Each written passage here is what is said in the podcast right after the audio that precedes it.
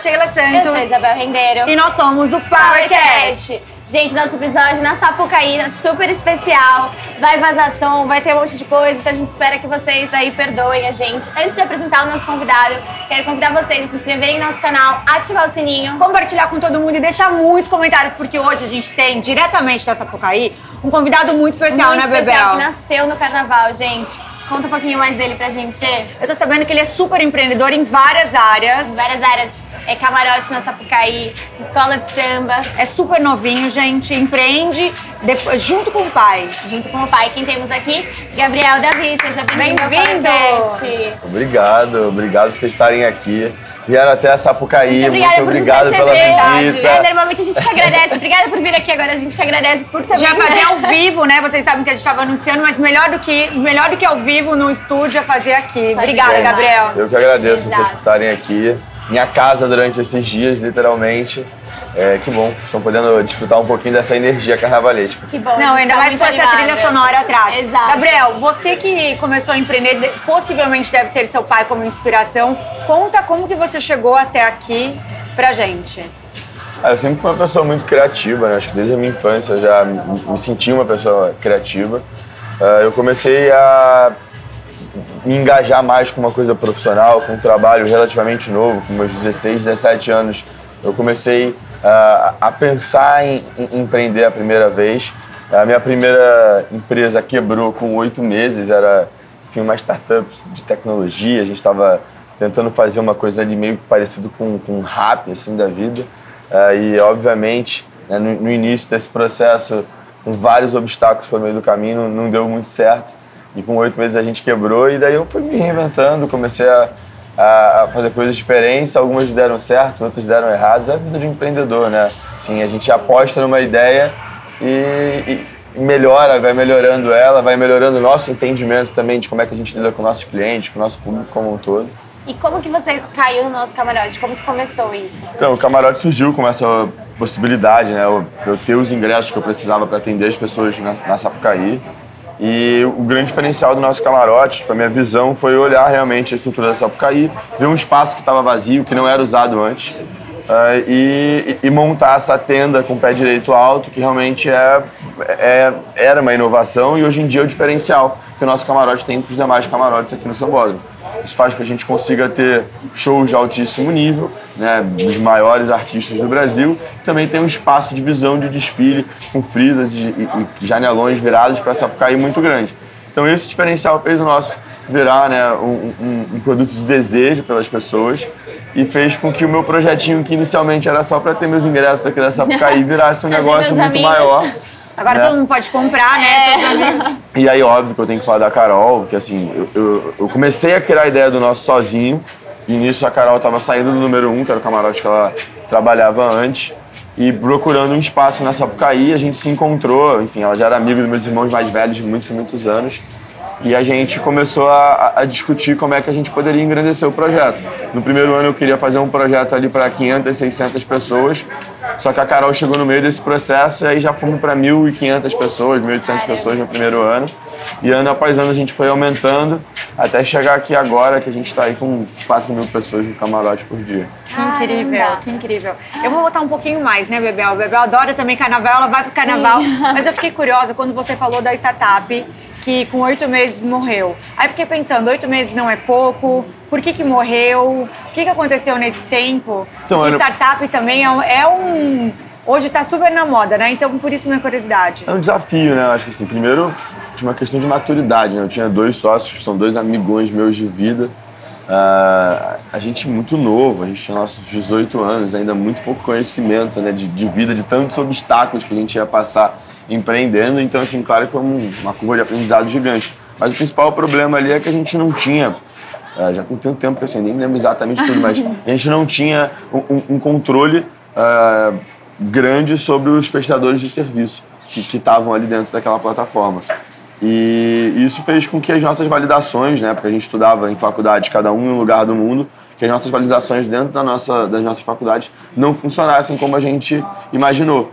Uh, então sempre tinha que fazer mudanças em sistema, é, uma contratação maior de pessoas. Até que chegou uma hora que financeiramente a gente não conseguiu arrumar recursos para continuar melhorando aquela ideia ali até ela chegar a ser uma ideia realmente validada que pudesse ir a mercado. E aí quebramos. Ela, no caso, ela era de logística, mas ela chegou, ela operou, vocês operaram ela só dentro da faculdade ou chegaram a colocar ela? A ideia era exatamente tipo um rap, assim. Uh, só que de, de, tudo, né? Onde pessoas normais pudessem trocar e emprestar coisas. Tipo, na faculdade, você tava com. Seu telefone tava descarregando e você não tinha um carregador. Você entrava lá e falava assim: ah, eu pago 20 reais por um carregador de iPhone por uma hora.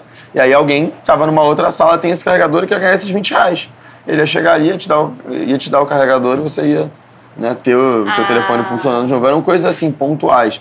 Claro que você pensando nisso dentro de uma logística de uma cidade, a ideia se avançava muito mais a gente muito novo, faltou acho que um pouquinho de experiência e um pouco mais de fôlego financeiro também para insistir na ideia por mais tempo. Pô. Gente, que legal. Imagina que bacana Seria. isso. Tipo, ah, manda aqui, mas tem que confiar em muita coisa, né? Tipo, a pessoa que vai emprestar, depende, enfim, muitas coisas. É, seguradora, né? A gente é, teve um é, desafio muito grande para conseguir alguma seguradora que, que, que, bancasse furtos e qualquer é, coisa que tipo, que pudesse acontecer. pra ela, ela assumir, né? Tipo, Exato. E, como faz? E aí? Você. Exatamente. É, complicado. Mas aí eu vou voltar então pro meu camarote, que eu tô curiosa. Meu camarote é ótimo, né? Nossa. Nossa.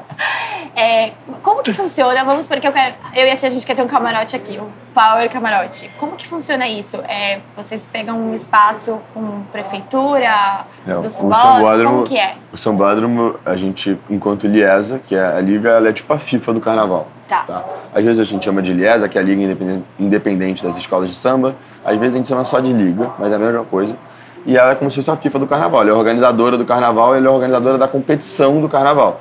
Então ela fiscaliza e coordena a competição, ela que tem, tem um banco de jurados, que é quem vai julgar o carnaval, e ela também produz a Sapucaí. Ela tem uma sessão de uso, porque a Sapucaí é da prefeitura, da prefeitura durante um período do ano. Então a Sapucaí, nesse momento, ela é da Liesa, tá. digamos assim. Uh, e aí a gente bota os camarotes à venda normalmente ali por volta de julho. Uh, os espaços. É, a, é, é a primeira, primeira espaço que vai à venda para mercado são os, são os camarotes. Quem comprou no ano anterior tem o direito né, de, de recomprar para o ano seguinte, então tem a prioridade de compra. Fora isso, você tem uma lista de espera que ela vem crescendo de uma forma meio absurda assim, nos últimos dois anos. Então, o, carnaval hoje ele, ele parte 100% do início de vendas dos camarotes em julho com 100% dos camarotes vendidos. Então, assim, se você quiser ter um espaço hoje na Sapucaí, Vai você não fila. consegue, é. Você vai para essa fila e dificilmente você vai ter. Aí você compra esse espaço por esse período do carnaval. Você compra esse espaço pelo período do carnaval, Pode pelos dias de desfile. Mas paga o ano inteiro, né? Deve não. fazer um cuidado o ano inteiro não, ou você tá aqui... Você começa a pagar em julho e vai pagando picado né, ao longo do ano, até porque a primeira antecipação de receita que as escolas têm vem dessa, dessa venda dos camarotes. A Liga vende para os camaroteiros, quem produz os camarotes, e a Liga, como ela representa as duas escolas de samba, tudo que ela tem de receita é o que ela repassa para as escolas fazerem o carnaval, produzirem o espetáculo em si. Então, é... olha, eu tentando aprender aqui junto, tá? Então, cada camarote também ajuda para essa liga que vai para todas as escolas de samba. Os camarotes, é, os camarotes mais as frisas e as arquibancadas, que são os ingressos que são vendidos, eles são a principal fonte de receita das escolas de samba hoje. Esse, esse carnaval a gente está batendo um recorde de receita proveniente da venda de ingressos, ou seja, de camarotes, frisas e arquibancadas para o carnaval. E essa é a principal receita que as escolas de samba têm para fazer o carnaval. Entendi. Legal. Queria perguntar como funciona toda a monetização. Então, aqui no camarote, nos camarotes em si, vocês têm vida própria. Monetizam é, aí uma vez camarote... que você paga o espaço, o aluguel do espaço para a liga, a sua monetização, o seu modelo de negócio aí é de cada um, de cada camaroteiro. Os ingressos dos camarotes ficam para os camarotes. Ficam para os camarotes. A liga dá para os camarotes, você vai fazer o que você quiser. Se você vai convidar artistas, se você vai vender ingressos, se você não vai vender nada, vai convidar a sua família, vira um problema seu. Aí Ai, vamos fazer hoje, hoje nossa família. Exatamente. Hoje, olha, esse, esse camarote... Então, Gabriel, quando você, a gente vai falar de monetização aqui dentro, é, cada um tem sua precificação ou todo camarote tem um. É, é, é, um teto? É, tem um teto? Como Depende do espaço. Hoje a gente tem. Todos têm valores muito semelhantes, mas vou dar um exemplo. Tipo, no nosso camarote, a gente tem muita área que ela não tem visão de desfile. Ou seja, é, ela é para trás da Sapucaí. Essa área, obviamente, ela é mais barata do que a área que tem visão. Tipo, aqui onde a gente está. A gente está no meio de um janelão, numa área VIP, assim, que você tem acesso direto pro desfile. Atrás desse muro aqui ficam jurados, literalmente. Legal. Então é uma área muito, muito nobre para é. você ver Gente, o desfile. Quero ver a votação, exatamente. Todas as Dez. apresentações são viradas para cá. Co- é, comissão de é frente, legal. mestre porta-bandeira, da bateria, tudo é virado para cá. Então é um lugar muito nobre. Aqui começa ou termina? Aqui termina, que é o final. Já é É final. muito legal. É, porque daí então, literalmente na como Praça da eles viram pra cá, né? para os jurados verem, então acaba que pra eles é uma visão privilegiada. Claro, né? é verdade. Exato. E, e aí, como Legal. que faz para monetizar? Então, tem os convites, daí tem desde a parte VIP e Você tá falando do normal. Aliés ou do camarote? Para vocês, no nosso camarote. No nosso camarote, É. ah, a gente tem a venda de ingressos, a gente tem a venda de, de patrocínios. Basicamente, a monetização vem nesses dois pontos. Tem um ou outro ponto aí logístico aí que às vezes a gente está criando coisas novas para aumentar a possibilidade de receita, mas grosseiramente falando, vem de, de patrocínios né, e, e de venda de ingresso. Que legal. E hoje você, você falou que começou lá atrás com a Carol, mas hoje tem mais sócios, né? Não, é, a Carol veio Como com a equipe que- dela e e, eu vim com a minha equipe. E hoje em dia temos alguns sócios, mas todos dentro das nossas E equipes. como que funciona essa sociedade? Como que vocês balançam aí? Quem faz o quê? Então, a Carol, ela lida muito mais com as marcas aqui dentro do camarote do que eu, como um todo. Eu, obviamente, faço toda essa interlocução com a Liesa, né, de venda de espaço e tal. Quando eu fui para a Liesa, isso no carnaval de 2022, meu primeiro carnaval na Liesa, eu fiquei muito afastado do- de alguns afazeres do camarote para não gerar conflito de interesses, né? É, e ainda estou nessa posição. Mas, é, enfim, minha equipe, basicamente, eu faço toda, é, toda a aprovação financeira, tudo feito por mim, todo o controle financeiro do camarote anual. A gente tem alguns funcionários do camarote que eles são contratados anualmente. É, isso, esse controle é meu. A Carol cuida mais das marcas, aí a produção a gente se mistura completamente. O grosso de produção tem a equipe dela, tem a minha equipe, a gente se mistura e faz uma equipe do zero, única e exclusiva para esse projeto. A gente contrata pessoas únicas para esse processo, para esse projeto. Legal, até porque, né, quem não entende de um negócio fora, é um evento que vocês possivelmente trabalham o ano inteiro para acontecer. literalmente esse- trabalha o ano todo. A gente está falando de investimento aqui de algo em torno de três escolas de samba juntas. Né, o que você tem aqui investido no, no, de uma escola de samba é um grupo especial que está aí brigando por título. Então tem uma grana aqui investida. A gente antecipa tudo isso, então entra num risco absurdo, mas aí também vem o nosso conhecimento de mercado, né, o nosso poder de barganha, nossa, nossa validação de marca, nossa marca realmente. E aí é um trabalho que a Carol também se engajou muito com as celebridades, que a Carol tem muito acesso. É, hoje eu também tenho, mas a Carol, obviamente, é o trabalho de vida que ela, que ela tem para ter esse status. Ela fez com que a marca se alavancasse e ganhasse notoriedade muito rápido. Então a gente está indo, a gente está na nossa quinta edição, começou ontem, a gente está na nossa quinta edição e a gente já tem uma notoriedade de marca aí muito grande. Não, e falando desse movimento que houve nesses últimos anos, né? É. até quero perguntar, quantas pessoas diretas e indiretas vocês têm contratada? A contratadas? gente tem, vou te dizer, que direta e indiretamente 800 pessoas. Bastante gente. Bastante gente. E como, qual foi o impacto desse último ano que meio que teve um carnaval torto aí? Não teve, não teve? Como que vocês Abriu. passaram por isso? É. Então, foi um baita desafio. A gente foi muito bem nesse desafio, enfim, financeiramente falando. É, mas foi, obviamente, afetou. A gente teve diversos custos extras para manter toda essa estrutura montada por mais tempo, para manter um número maior de funcionários do que o que a gente já planejava contratados por mais tempo.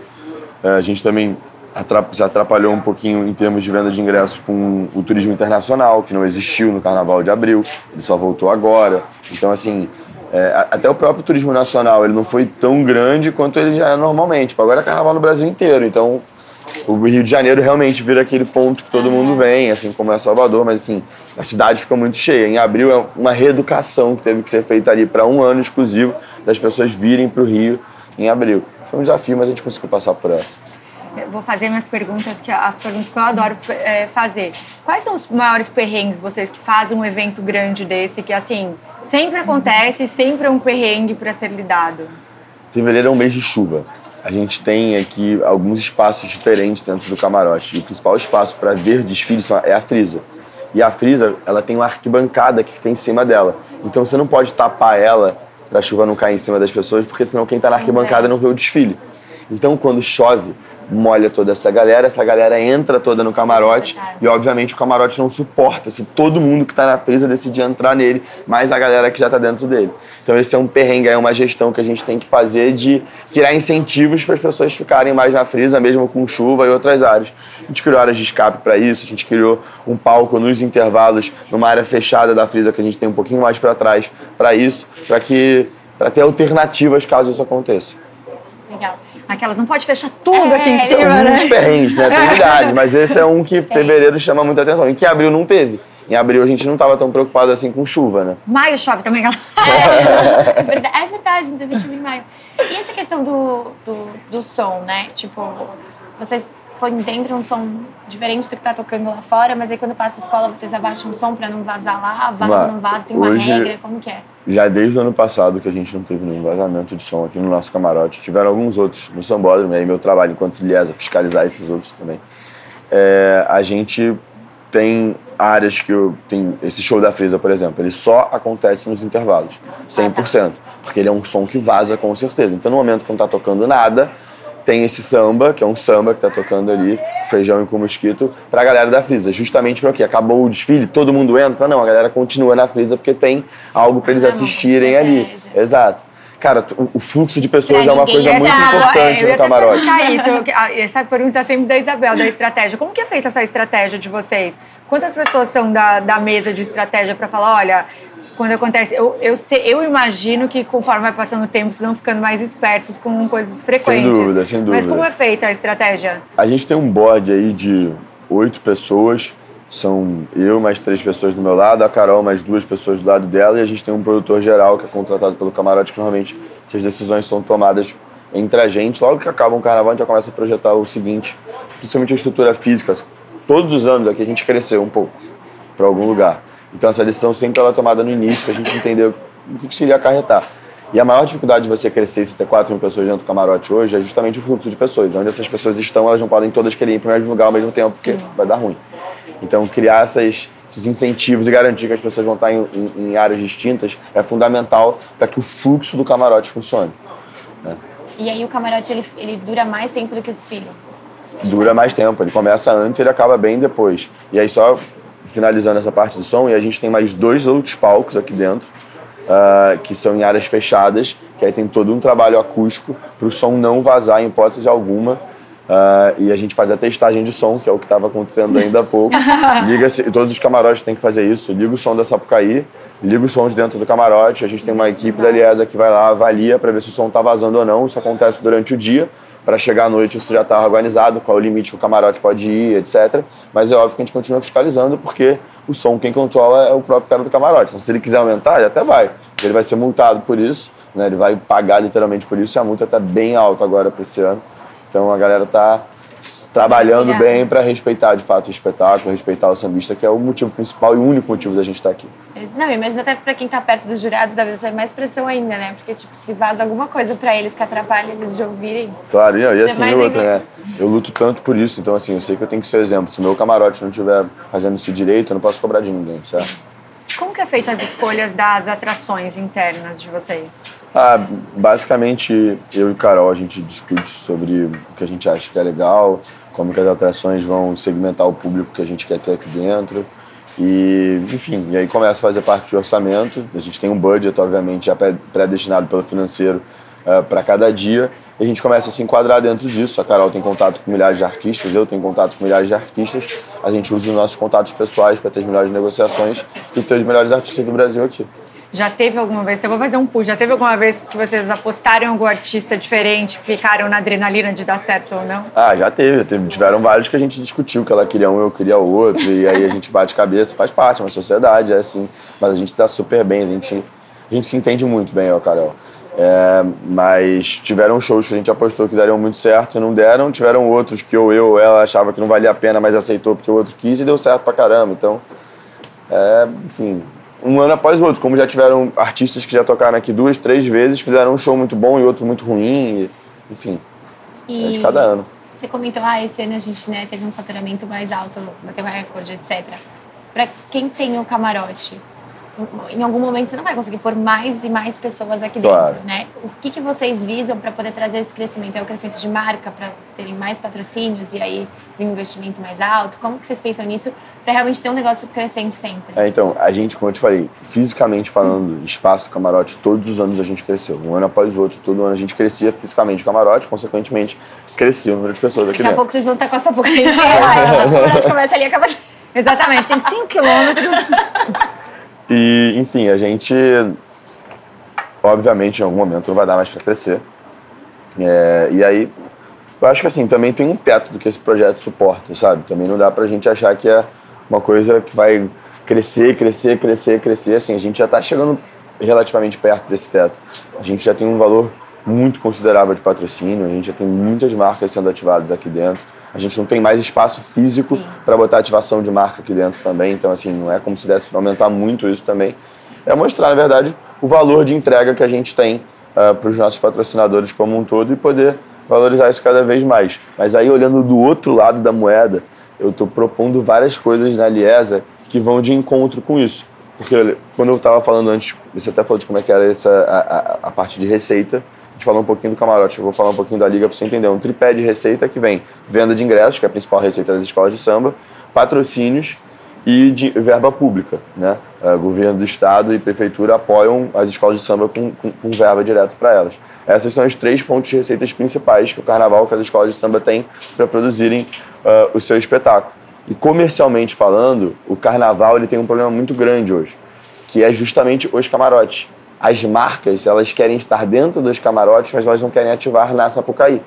Por que, que elas querem isso? Porque as pessoas que elas mais querem ativar juntos estão ali. E outra, a própria Liesa, como eu te falei, com, com esse avalanche de camarotes surgindo no São Bódromo, espaços lotados e essa fila de espera, a Liesa ficou sem espaço para ela. Sim. Então não tem espaço para receber um patrocinador, não tem espaço para montar um camarote para patrocinadora, não tem enquanto Liesa. Então é uma coisa que a gente já observou esse problema, a gente está mudando algumas coisas já para o ano que vem, mas outras mais para os anos subsequentes, também para não ser tão radical num, direto num primeiro momento. Mas existem mudanças radicais aí que precisam acontecer para valorizar essa receita comercial das escolas, que hoje é muito baixa, muito mais baixa do que ela deveria ser, do que as escolas merecem, do que os sambistas merecem.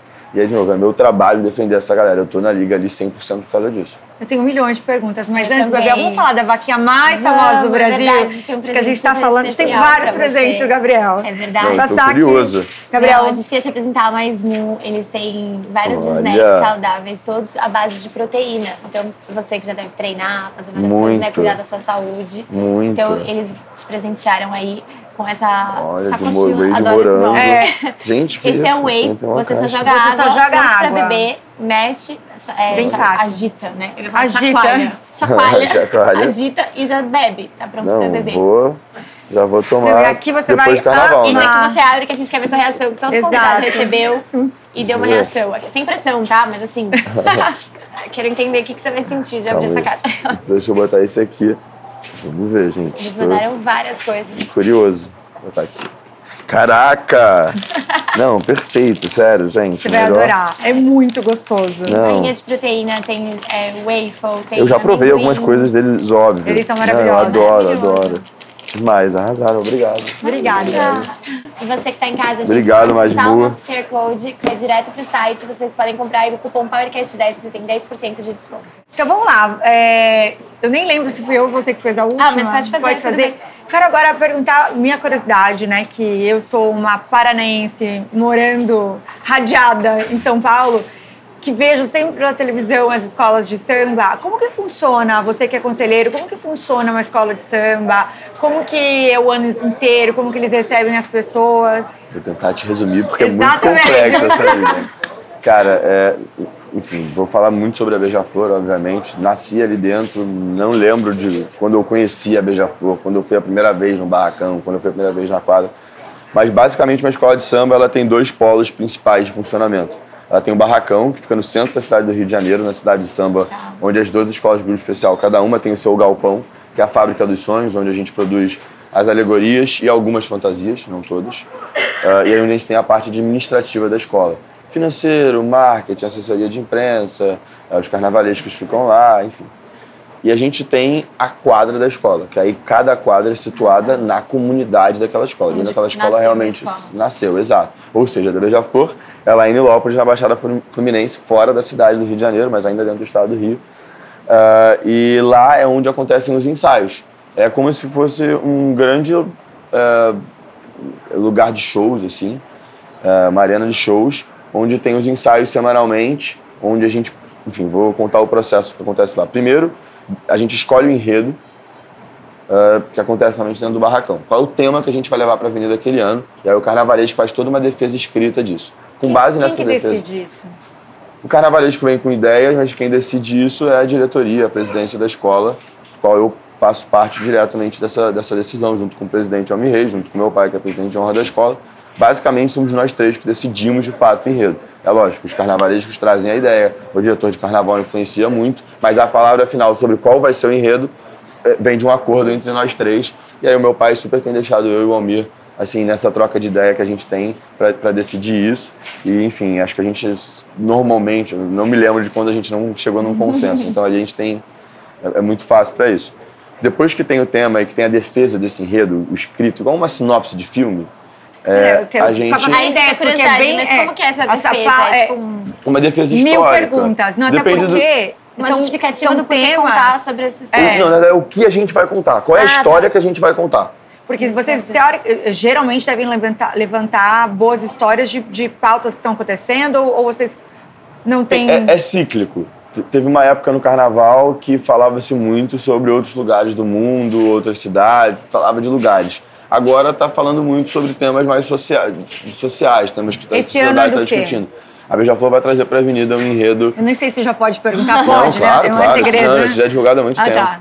É, a Brilhante vai levar para a Avenida um, um, um, debate sobre a independência do Brasil. A gente Legal. propõe que é, tem, tem, um marco histórico aí, na verdade. Assim, a gente tem o 7 de setembro, que tem lá Dom Pedro declarando é, a independência, as margens do Ipiranga e tal. E é aquele quadro que a gente viu na escola. É, só que aquela imagem, de fato, ela nunca aconteceu. E ela é engraçada quando você compara com outras independências em, em outros países do mundo, porque não teve uma guerra para o Brasil se tornar independente de Portugal. Sim, né? O povo brasileiro não batalhou no 7 de setembro ou guerrilhou pela sua independência.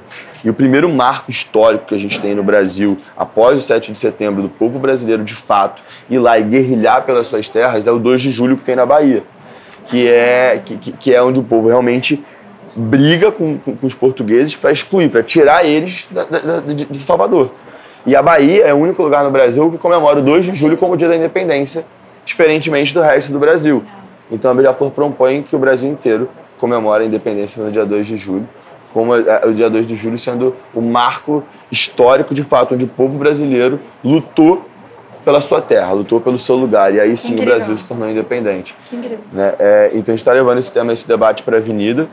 E é lógico que isso perpassa muito pelo que a comunidade de Nilópolis é e representa, né? Uma comunidade pobre num local pobre, afastado da cidade, afastado do glamour, né? E dessas coisas. O meu pai costumava dizer que quando a Beija-Flor ganhou o primeiro carnaval, era a escolinha lá da roça que estava ganhando. A gente ganhou dois carnavais seguidos, em 76 e 77, aí criaram uma regra de que não podia mais competir aqui quem era de fora do estado do Rio de Janeiro.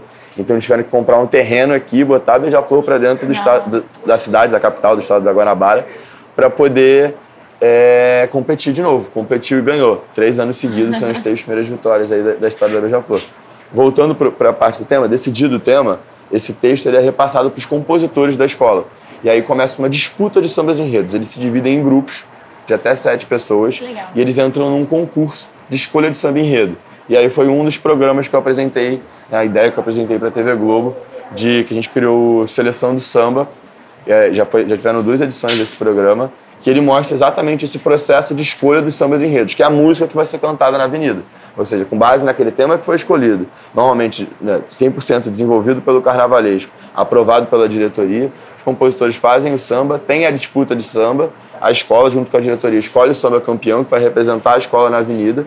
E aí, com base nisso, o carnavalesco começa toda a parte de desenho, né, de carros, de alegorias, é, de, de fantasias, de comissão de frente, é, enfim, do que, que vai ter nesse desfile, visualmente. Você está tendo uma aula aqui. Não, eu tô amando. Eu tô amando. Assim, e aí o samba enredo, ele sai antes para as pessoas decorarem? Sai antes. Pra... A, gente sai, a gente divulga os sambas enredos nesse programa da, da TV Globo, que é o Seleção e do Samba. E quanto tempo antes da... Ah, normalmente ali em outubro.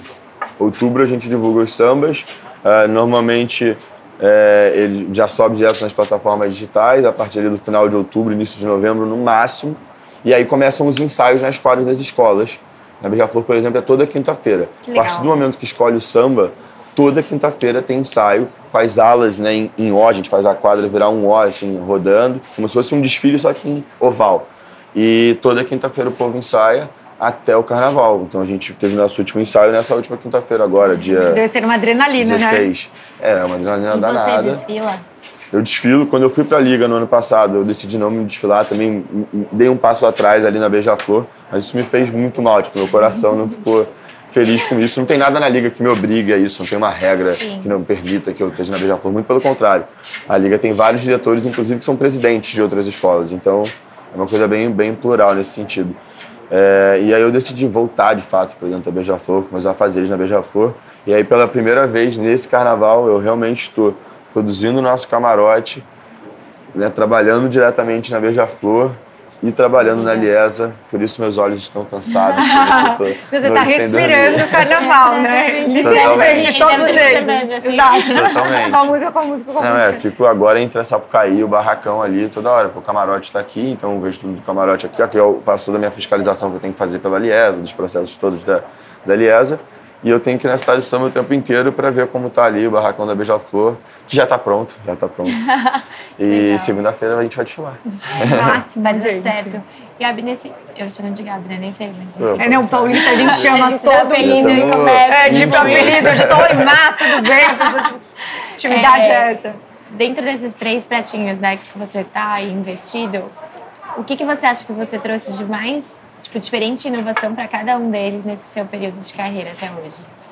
Eu acho que dentro do camarote é 100% uma questão da estrutura. Acho que o meu maior mérito dentro do camarote foi ter desenhado essa estrutura física que não existia antes. Aqui atrás, onde é a nossa tenda, onde é o palco principal do nosso, era a tenda da, da TV Globo no passado, que ainda existe. Só que conforme a tecnologia foi avançando, os equipamentos foram ficando precisando de menos espaço e essa tenda da TV Globo foi diminuindo. E aí esse espaço que abriu você foi foi- onde a gente montou o nosso. Adorei. Exato. Olha, não tem mais Equipamento 150 pra mim, televisões, só favor. umas telinhas, né? Então, assim, foi meu maior mérito foi ter percebido isso e ter usado disso para fazer um espaço fisicamente diferente do teto baixo. Tipo assim, aqui é a alvenaria, o que já é construído, é o projeto do Niemeyer. Só que é o projeto do Niemeyer. Você não pode mexer no teto, você não pode aumentar, você não pode pintar, você não pode nada. Nesse, ne- nessa tenda, como ela não é construída, eu posso construir ela como eu quiser. Então Tá. eu posso fazer o pé direito alto, eu posso fazer um palcão, eu posso entregar uma coisa que não tem no sambora. Na Beija-Flor, cara, eu passei, ainda estou passando, né, mas por um momento de, de, de reestruturação da escola. A Beija-Flor é uma escola que ganhou muitos e muitos carnavais né, a partir dos anos 2000 ali, a maior campeã desde que a Sapucaí foi é, construída e a maior vice-campeã desde que a Sapucaí foi construída. É, e com pessoas antológicas na história do carnaval, como por exemplo Laíla, né? E é, Neguinho da Beija-Flor, Selminha. E eu sei que no meu ciclo de vida eu já passei pelo processo né, do Laíla, que saiu da escola, infelizmente veio a falecer. E eu sei que o momento né, de não ter a Selminha ou o Neguinho num desfile vai chegar no meu ciclo de vida.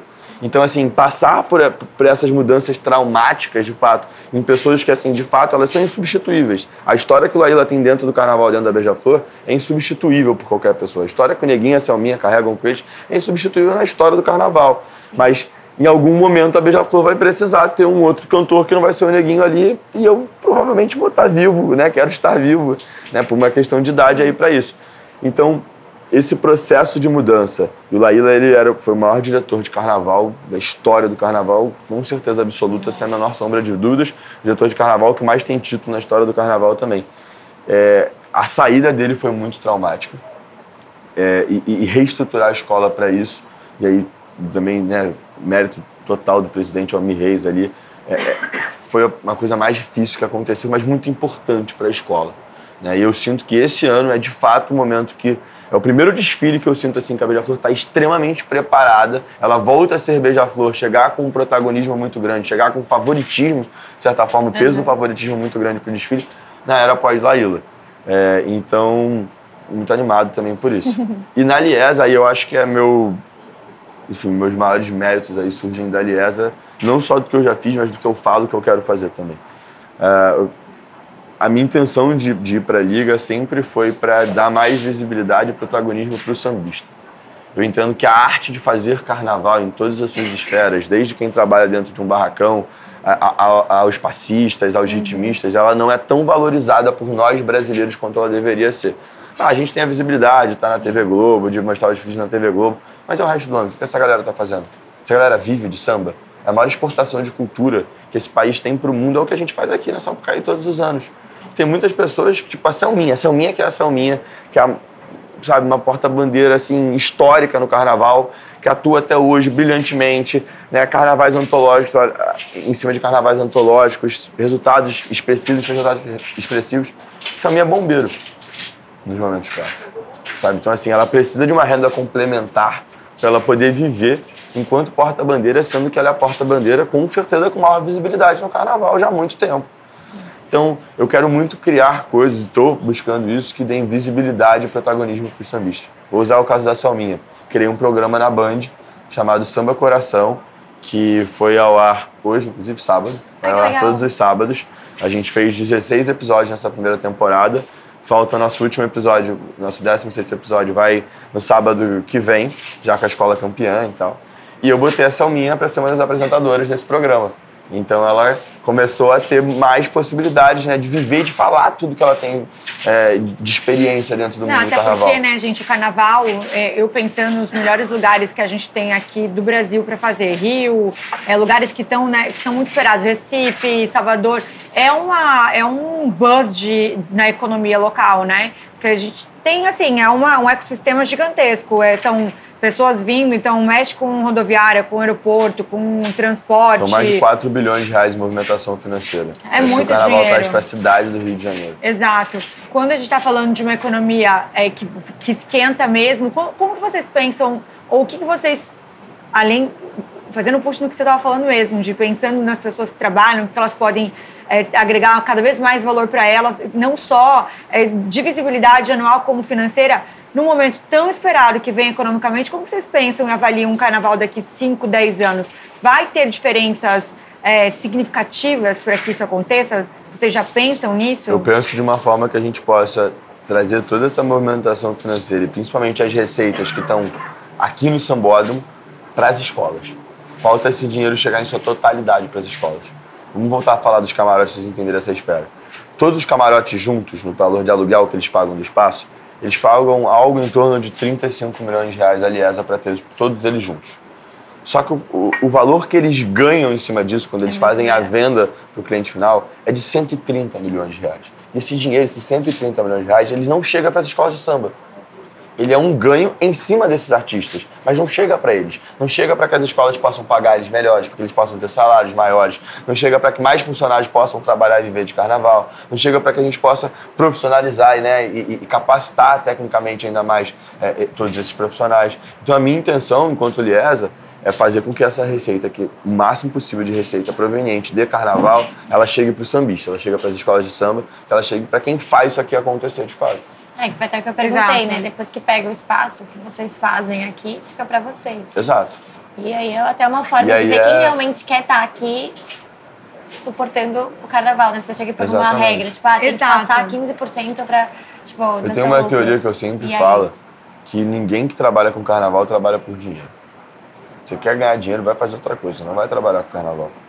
Carnaval é para quem ama isso aqui. Se você não vier para cá e trabalhar com amor, você vai surtar, você não vai se entender, sabe? Não, não, não é para isso.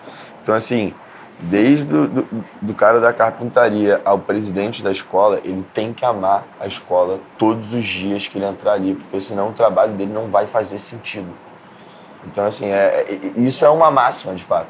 É, eu falo isso não só dentro do, do Barracão de Escola, somos jornalistas que trabalham com carnaval. Uhum. Os portais de notícias, única e exclusivamente de carnaval, de mídia especializada em carnaval, eles têm que amar o carnaval.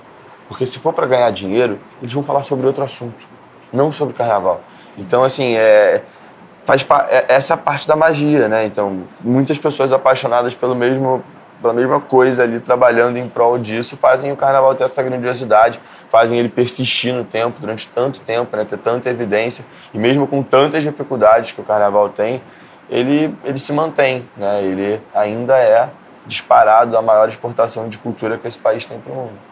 Demais. Como é que faz para alguém entrar na escola de samba? Tipo, ah, eu quero virar uma, alguma coisa lá, não sei sambar, eu até falar alguma coisa, fazer uma avaliação que eu poderia ser dentro da escola de samba.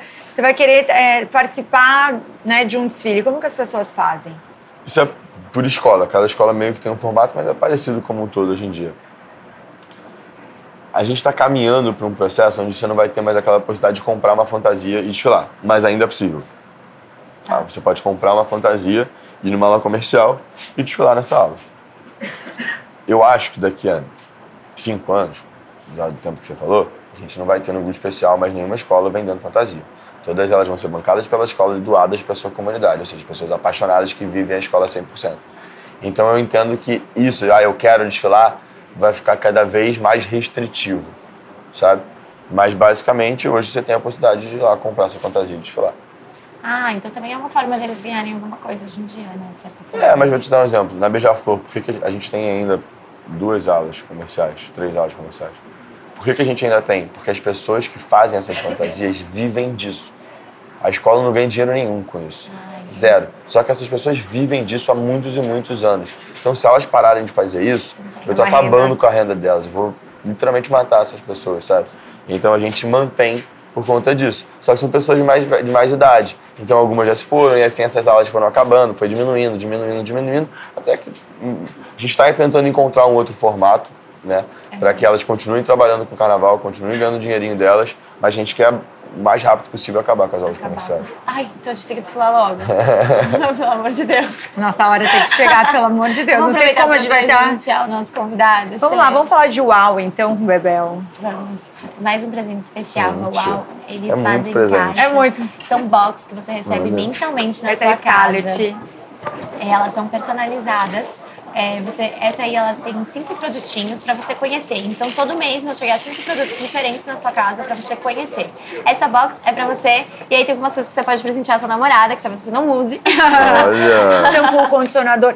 Todo mês chega, chegam produtos diferentes, então eles entendem. Essa é a Scarlett, que é a mais premium né, da UAU. E é, eles Legal. entendem que se esse mês você recebeu esse tipo de produto, o mês que vem vem produtos diferentes. para não ter um consumo exagerado. É, né? a gente é apaixonada, porque vem um mix de produtos super especiais e o preço que você paga pela assinatura é super baixo, com produtos Legal. né, bem legal. E aí tem outras boxes também que, Que tem outros valores e que também você faz um questionário que chega certinho. A gente é apaixonado. personalizado. É Não, super bacana. legal essa ideia, demais. Adorei. É Muito de obrigado. assinatura. Você que está em casa, com acesso ao QR Code, você vai cair direto para assinar. E a gente convida vocês a conhecerem a Wallbox. Também entrega para todo o Brasil. Então vamos Obrigado. lá, tem, tem mais presentes, né? Vamos É, por vamos pausa. dar mais um? Que gente, já que o Gabi vai desfilar no, na segunda-feira, a gente vai dar mais um presente para ele para Lemon desejar Basics. sorte. Olha! Exato. A empresa da Samanta Gaúcha, que sempre o básico, né? Sempre tá bem vestido com camisetas. E agora também tá entrando em ternos e calças para a próxima coleção. A gente é apaixonado pela Lemon. Tem aqui no Rio de Janeiro, tem em São Paulo, Porto Alegre. E a ideia é trazer esse premium, só que num conceito básico. Então você pega uma camiseta que tem alta qualidade. e Nossa, assim, que você vai usar, malha você vai achar que gostosa, você tá- adorei. Uma É, malha maravilhosa, as duas, né? Maravilhosa. E aí já fica de sorte aí pro seu desfile, vai Muito obrigada. certo. Muito obrigado. Vai Também, dar. gente, tá aqui. Enquanto a gente tá falando dos nossos parceiros, tem o QR Code, vocês acessam, entrega todo o Brasil. Não, a gente tá dando todo esse presente pra ele, porque a gente quer desfilar na segunda-feira. A gente tá esperando, ele vai falar, meninas, venham aqui, sabe, desfilar. Gente, aqui não pode mais agora botar ninguém. A gente já tem, tem um, Não, um outro fator aí sobre o carnaval, tem pra quem não sabe, tem um livro que chama Livro Abre Alas. Que ele é a defesa, e de fato a defesa, de tudo que vocês vão ver na avenida. Ah, o carro é azul por causa disso, disso, máximo. disso. Ali tem uma cabeça de um leão por causa disso, disso. Isso é entregue para os jurados e é com base nisso que eles entendem o que está tá sendo apresentado, para ter uma Ah, coerência legal. e aí tem Porque deve ser, é muita informação, né? E ele fica ali vendo. Tipo, até quando, eu não sei, uma coisa, eu não tô acostumada, né? Mas na hora que a escola chega, eles ficam em pé, tipo, porque é meio. Então acho que é legal entender o que tá acontecendo, né? Exato. Quais então quando isso é fechado, quando isso é fechado, você não pode mais adicionar nem mudar ninguém que vai Ninguém desfilar. mais pode fazer nada. É isso, aquilo ali é o que você vai apresentar, Aí a você não pode mudar daquilo. ali as duas. Gabriel, como que é feita essa avaliação por eles? O que, que tem que ter de requisitos? Dos jurados? É. Depende, são nove mundo quesitos diferentes. E Não, aí, conta os quesitos e já conta como que é escolhido um jurado. Quem que jura? Quem Tá. que... É. quem que julga? É, é, ótimo. Não, quem que julga, muda esse julgamento? A pessoa que assim? está julgando, todo ano ela é jurada? ou- Não, não. Tem, dentro da Liesa tem a coordenação julgadora, que eu não tenho nada a ver com isso, completamente fora da minha parte, coordenada pelo Júlio Guimarães, que aí ele tem um banco de dados já antigo, que se renova ano após ano, de jurados, de potenciais jurados dentro de cada quesito. Só que assim, dependendo do quesito, você tem que ter uma, é, um, um- currículo para ser aprovado. Vou dar um exemplo. Normalmente, para jogar comissão de frente, são bailarinos, pessoas que têm uma relação com dança, que têm uma relação com o teatro municipal, que estão ali para analisar aquela dança, aquela apresentação e a inovação da comissão de frente. Né? Comissão de frente é um quesito. A mesma coisa, algo semelhante ali para casal de mestre e porta-bandeira, que é a dança, o bailado deles. Só que aí tem regras mais específicas dentro do bailado, mestre e porta-bandeira, que tiram pontos. Tipo, se dobrar a bandeira, vai perder ponto, ela tem que, sabe, fazer, rodar sem, sem, é, sem, sem, sem dobrar, né? exato, dobrar a bandeira, tem que ter uma conexão entre o casal, tipo assim, na hora que ela parar, o, o, o homem tem que, o mestre tem que parar também. Então são várias coisas ali que podem aumentar a tua nota ou, ou, ou diminuir ela. E aí tem alegorias e adereços, que são o julgamento das alegorias em si. Tem um enredo, um julgamento só para dizer se o enredo está bem desenvolvido, né? se aquela história está bem contada, se ela está coerente com base né, no que está sendo apresentado, e nas fontes apresentadas. É, tem a evolução da escola, que é como a escola... É, eu, eu, literalmente evolui na avenida, como se o, se o andar da escola ele está sempre no mesmo ritmo, ou se em algum momento a escola teve que acelerar e correr, aí ela perde ponto por causa disso. Tem a, a harmonia, que aí mostra muito mais um lado do canto da escola, uhum. né? do tanto que se o, o, o, se o som que está saindo da música ele ah, sai de uma forma nítida, se os componentes da escola, as pessoas estão desfilando, todas sabem o samba inteiro e estão cantando o samba inteiro ao longo de todo o desfile, né? o processo que elas passam de desfile. Estou curiosa, quanto tempo aqui demora para passar? Uh, o desfile inteiro ele pode durar no máximo 70 minutos. Se você estourar o tempo, você também é punido por é. isso. Você começa a perder ponto é a cada minuto né? que você uma estourar. Uma hora e dez. Uma hora e dez. Só que, enfim, óbvio que todo mundo tenta fazer um pouquinho menos, menos do que, do é, que é isso. É um quilômetro. 700 metros. 700 metros. Só que assim, você, por exemplo, você vem no início do desfile, é, o momento, é, é a parte que mais demorada mais para, porque tem que parar pra, em três cabines de jurado que tem ao longo do desfile, você tem que parar para a apresentação da comissão de frente e parar para a apresentação do mestre e porta-bandeira. Então isso dura normalmente ali uns 40 minutos. Tá. A parte inicial do desfile, do início até o final. A parte de trás, se você vier no último carro, você provavelmente vai passar em 28 minutos, você passou na avenida. O que uhum. no início, às vezes, você dura 40, 42 minutos. Então, ah. dependendo de aonde você está no desfile, vai ser mais rápido ou mais devagar. Entendi. Adorei. E eu fiquei sabendo que quem fica mais cansado é quem fica ali na bateria, porque ela para. A bateria não para nunca. É. A bateria não para nunca. Ela é a primeira a entrar e a última a sair. Última sair. Agora tá na hora das nossas power questions. São perguntas polêmicas. Brincadeira, não são polêmicas. mas são perguntas mais rapidinhas. Antes de entrar nos powers, a gente quer te dar mais um presente. Fito Erva. Te dar mais sorte ainda nesse Ela é maravilhosa. Isso aqui já é também uma eco bag. A Fito Ervas, ela é 100% vegana sempre cuidando do corpo, do cabelo da e casa. da casa. E é um cuidado de dentro para fora. Então aí tem um kit com vários produtos especiais que eles querem convidar você a conhecer. Não, e agora e assim, abriu também espaço aqui no Rio de Janeiro de spa. Gabriel, você tem que ir lá. Depois visitar. que você lá ficar cansado, vai visitar o spa. Vou eu e Giovana lá. Vai, vocês vão amar. É maravilhoso, uma massagem Legal. deliciosa, é incrível. Olha, perfume de ambiente, adorei. Não, tem pra tudo. Você vai deixar casa Eu adorei os presentes. Agora a Giovana vai adorar todos também. Vai, ela vai, com certeza. Vocês também clicam aqui. Chegar em casa, ela vai roubar tudo de vai, mim. Vai, vai ganhar pra ela também. É, a gente trouxe também. A gente pensou que ia rolar uma briga casal. A gente falou, calma, calma, vamos trazer pra todo mundo. Você que tá tem bom. casa, acesse QR Code, entrega pro Brasil inteiro, gente. E vamos para as ervas maravilhosa. E também que ama uma sustentabilidade, Legal. que a gente é apaixonada. Legal. Bora, Bebel, é... pode começar. Gabi, o que não fazer no carnaval? Não invadir a pista. Ah, poxa, Parece óbvio, mas você acredita que no ano passado muita gente invadiu? Ai, que horror, a gente teve que mudar mas... todo o sistema de segurança da avenida. Já era assim durante anos por causa disso. Então não invadam a pista. por favor, gente. E bebam água. Aquelas... Aí vocês não invadem a pista bebendo água. Gabriel, qual que é o seu sonho de consumo não realizado? Eu acho que eu. Vamos falar de carnaval, pode ser? Eu quero muito que a gente tenha uma cervejaria única por todo o Sambódromo. Nos, todos os camarotes, todas as frisas, você vai ter uma cervejaria aqui dentro. Eu acho que isso é muito fundamental uh, ah, para isso tudo que eu falei das escolas e seria um sonho meu, de fato, de, de ter isso realizado. Legal. Antes eu dizia que meu sonho era poder ver a Sapucaí inteira apagada antes da escola entrar na avenida e depois acender, mas esse sonho eu já realizei. Então agora... Ai, que legal. agora, eu como falando sobre um negócio, você não acha... Eu, que é power, que deve ser rápido. Você acha que se tivesse só uma cervejaria, as pessoas é, não teria uma festa é, que elas pudessem é, ter escolhas de. de... Não, é, é uma, uma empresa, né? Uma, normalmente as empresas de cerveja ela tem várias. Tem várias. cervejas Ah, entendi. dela. Achei que era um O problema é quando só. você tem um conflito de interesse de marcas Sim, Ah, entendi. se desvaloriza o produto como um todo. Então aqui é mais uma questão de valorização e outra de controle também. Isso tem que vir da Liese, não os camarotes negociarem essas cervejas. Ah, Legal. boa resposta, porque eu fiquei pensando, É, nossa, como vai vocês ter só um tão nossa- É, Gabi, o que te irrita profundamente? Ah, eu acho que. É de carnaval. Eu acho que o que me irrita, coisas que me irritam muito é lidar com pessoas não tão capacitadas no, mercado, tipo, no ambiente de trabalho, sabe? Eu gosto de trabalhar com gente boa, eu gosto de trabalhar com gente capacitada. Se me botarem no, no lugar para trabalhar com gente não tão capacitada, eu vou ficar muito irritado. Eu gosto, eu, eu sou um realizador, né? Então, quando eu não consigo realizar por algum motivo e pessoas não tão capacitadas te atrapalham na realização, isso me irrita muito.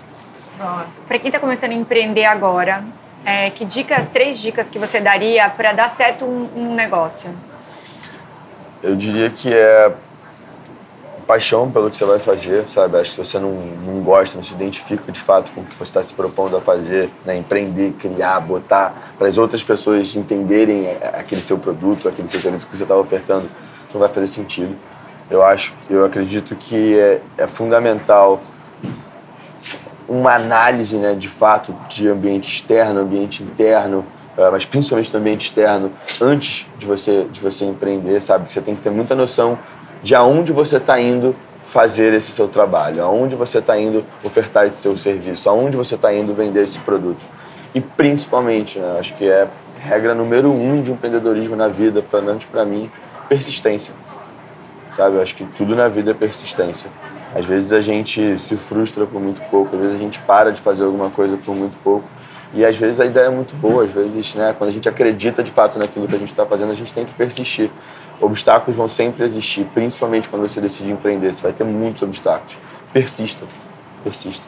Acredite nos seus sonhos, persista, é isso. Adorei, gente. Obrigada. poder fazer esse episódio com você. Obrigada por receber a gente na sua Exato. casa aqui, Que né? isso, obrigado a vocês Não, por te terem amou. Primeiro, gente, que a gente acabou de conhecer, né? Dirigiu aqui dentro, foi fantástico, foi um incrível. presente. Legal, Um pouquinho de Obrigada. axé Obrigada podcast de mesmo. vocês aqui Ei, diretamente amei, do samba. amei. Passa suas redes sociais para quem ainda não conhece o Gabriel, onde encontrar.